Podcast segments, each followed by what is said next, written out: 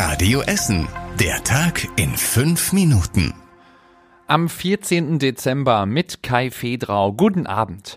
Für Bahnfahrende bei uns in Essen gibt es bald wieder massive Einschränkungen. Die Deutsche Bahn startet im Ruhrgebiet mit einer großen Baustelle. Ab dem 5. Januar wird die Bahnstrecke zwischen Essen und Dortmund sieben Wochen lang gesperrt. Die Bahn erneuert da Gleise, Weichen und Oberleitungen auf insgesamt neun Kilometern. Und dafür investiert sie mehr als vier Millionen Euro. Für die Kunden der Bahn bedeutet das aber viele Änderungen. Die Linien RE1 und RE6 werden über Gelsenkirchen umgeleitet und halten dann nicht in Bochum. Die Linien RE16 und RB40 werden durch Busse ersetzt. Und auch bei der S1 gibt es nachts Einschränkungen. Auch im Fernverkehr kommt es zwischen Essen und Dortmund zu Umleitungen.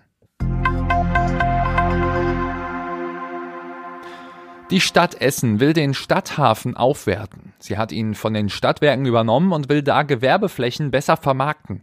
Neue Firmen sollen sich da ansiedeln, wodurch neue Arbeitsplätze geschaffen werden sollen.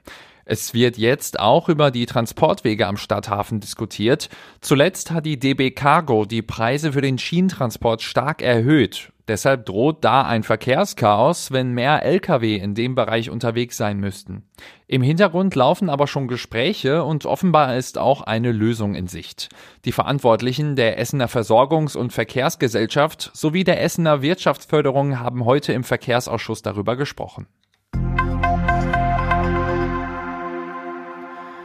Die Polizei und das Ordnungsamt haben wieder Probleme mit der Autoposer-Szene. Die versammelt sich an der ThyssenKrupp-Allee im Westviertel. Vor ein paar Monaten wurde deshalb bereits ein Durchfahrtsverbot in dem Bereich eingeführt. Autofahrer können da am Wochenende schon nicht mehr von der Altendorfer Straße, dem Berthold-Beitz-Boulevard und dem Quartiersbogen auf die ThyssenKrupp-Allee fahren.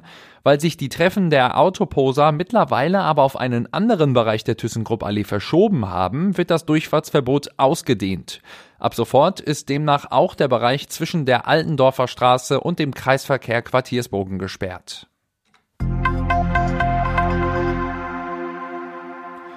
An der Uniklinik in Holsterhausen gab es am Morgen einen Feuerwehreinsatz. Aus einem Patientenzimmer an der Strahlenklinik kam ein verschmorter Brandgeruch, sagte uns die Feuerwehr Essen.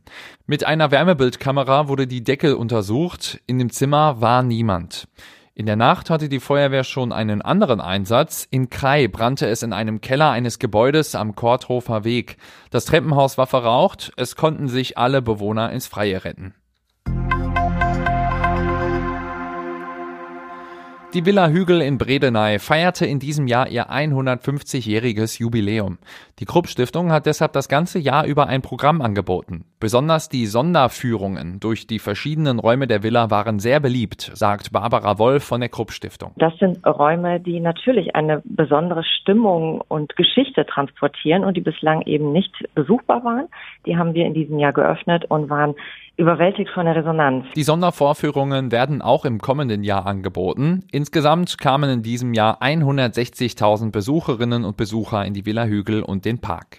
Und das war überregional wichtig. Die Bundesanwaltschaft hat in Deutschland und den Niederlanden vier mutmaßliche Mitglieder der Terrororganisation Hamas festgenommen. Es gab Festnahmen in Berlin und in Rotterdam. Die vier Festgenommenen sollen Anschläge auf jüdische Einrichtungen in Deutschland geplant haben. Und zum Schluss der Blick aufs Wetter. Die kommende Nacht bleibt ein wenig verregnet bei drei Grad. Morgen lockern sich die Wolken dann am Mittag kurz mal auf. Meist bleibt es aber doch bei vielen Wolken und teilweise fällt da auch wieder etwas Regen. Die Werte liegen bei acht Grad. Und das war alles Wichtige aus Essen für heute. Die nächsten aktuellen Nachrichten gibt's morgen früh wie immer hier in der Radio Essen Frühschicht. Ich wünsche euch einen schönen Abend.